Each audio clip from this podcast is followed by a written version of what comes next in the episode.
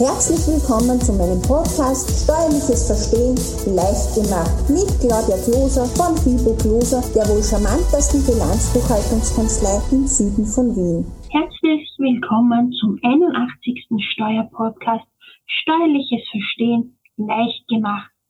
Diesmal sehen wir uns eine Kurzform der GmbH-Gründung Teil 2 an, nämlich das Gesellschaftsrecht. Wozu wird das Gesellschaftsrecht benötigt? Das Gesellschaftsrecht regelt das Innen- und Außenverhältnis von privatrechtlichen Gesellschaften.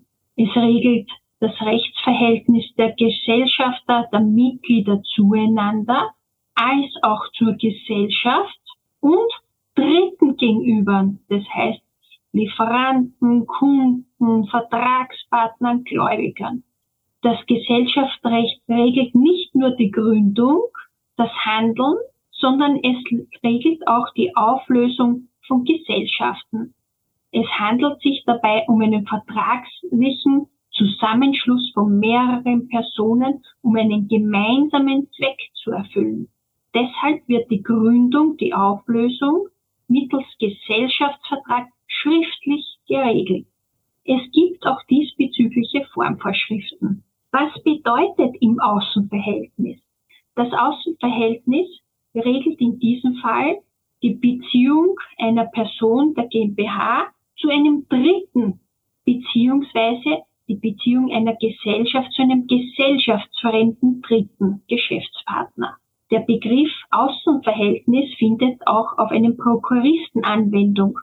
Beim Prokuristen ist gesetzlich geregelt, was der Prokurist darf und was er eben nicht darf. Was bedeutet im Innenverhältnis? Damit werden die rechtlichen Beziehungen der Gesellschaft, sprich der GmbH, zu der Gesellschafterbeziehung geregelt.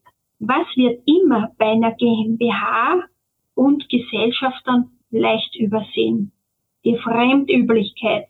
Es ist durchaus üblich, dass zwischen Gesellschaftern und Gesellschaft Leistungsbeziehungen stattfinden, genauso wie zwischen nahen Angehörigen in einem Familienbetrieb.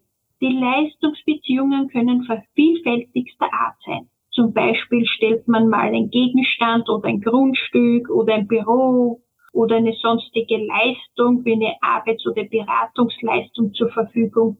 Genau für solche Rechtsgeschäfte sind daher im Abgabenrecht strengere Maßstäbe zu anzulegen. Dies gilt für die Gesellschaft und ihre Gesellschafter genauso wie zwischen nahen Angehörigen wie Eltern, Ehegatten. Hier ist generell die Schriftform für Vereinbarungen dringend anzuraten. Als Beispiel kann ich Ihnen nennen, ein Bruder arbeitet im selben Betrieb mit. Er ist genauso anzumelden und zwischen dem Bruder und der GmbH ist ein fremdüblicher Dienstvertrag auszustellen und er hat auch Arbeitszeitaufzeichnungen zu führen. Was bedeutet Fremdüblichkeit? Fremdüblichkeit bedeutet, dass die Geschäftspraxis nicht von der normalen Usus abweicht.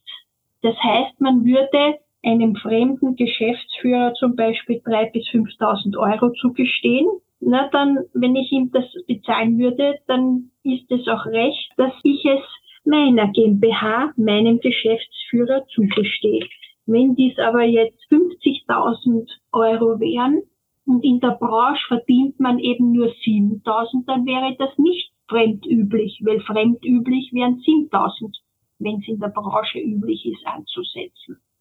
Ein überhöhtes Honorar für einen Geschäftsführer wäre somit keine Betriebsausgabe, sondern mit 20 Prozent Käst zu versteuern. In Zweifelsfragen wenden Sie sich einfach an Ihren Bilanzbuchhalter oder Steuerberater Ihres Vertrauens. Kommen wir zur Gründung. Bei der Gründung ist ein schriftlicher Gesellschaftsvertrag mit dem ein Mindestinhalt auszufertigen. Der Mindestinhalt umfasst folgende Punkte. Firma und Sitz der Gesellschaft, Gegenstand des Unternehmens. Was macht diese Firma? Höhe des Stammkapitals und der Betrag, der von jedem Gesellschafter auf das Stammkapital als zu leistende Einlage zu leisten ist. Optional kann der Vertrag auch folgende Punkte enthalten, nämlich ob er das Gründungsprivileg in Anspruch genommen wurde, Regelungen zur Geschäftsführung und Vertretung, Generalversammlung, Beschlussfassung der Gesellschafter, wie wird der Gewinn verwendet, gibt es Minderheitenrechte und den Beschluss über die Bestellung des ersten Geschäftsführers. Schauen wir uns die Firmenbucheintragung an. In das Firmenbuch werden sämtliche Geschäftsführer gerichtlich oder notariell beglaubigt eingetragen. Die GmbH entsteht erst durch die Eintragung in das Firmenbuch. Dies nennt man eine konstitutive Eintragung. Denken Sie auch an das Neufirk-Formular, welches Sie bereits bei der Firmenbucheintragung mithaben sollten. Neugründern wird durch eingehaltene Voraussetzungen von diversen Abgaben befreit. Haftung. Die GmbH haftet nur mit dem Gesellschaftsvermögen, dem Stammkapital. Die Gesellschafter haften ja nicht direkt oder persönlich, sondern nur für die Aufbringung des Stammkapitals. Bilanzierung. Eine GmbH unterliegt unternehmensrechtlichen Rechnungslegungsvorschriften laut UGB und muss daher jährlich einen Jahresabschluss, sprich eine Bilanz aufstellen. Diese Bilanz ist zudem auch innerhalb einer Frist beim Firmenbuch einzureichen. Gewinnverteilung und Ausschüttung. Nur an Gesellschafter, an beteiligte Gesellschafter dürfen Bilanzgewinne ausgeschüttet werden.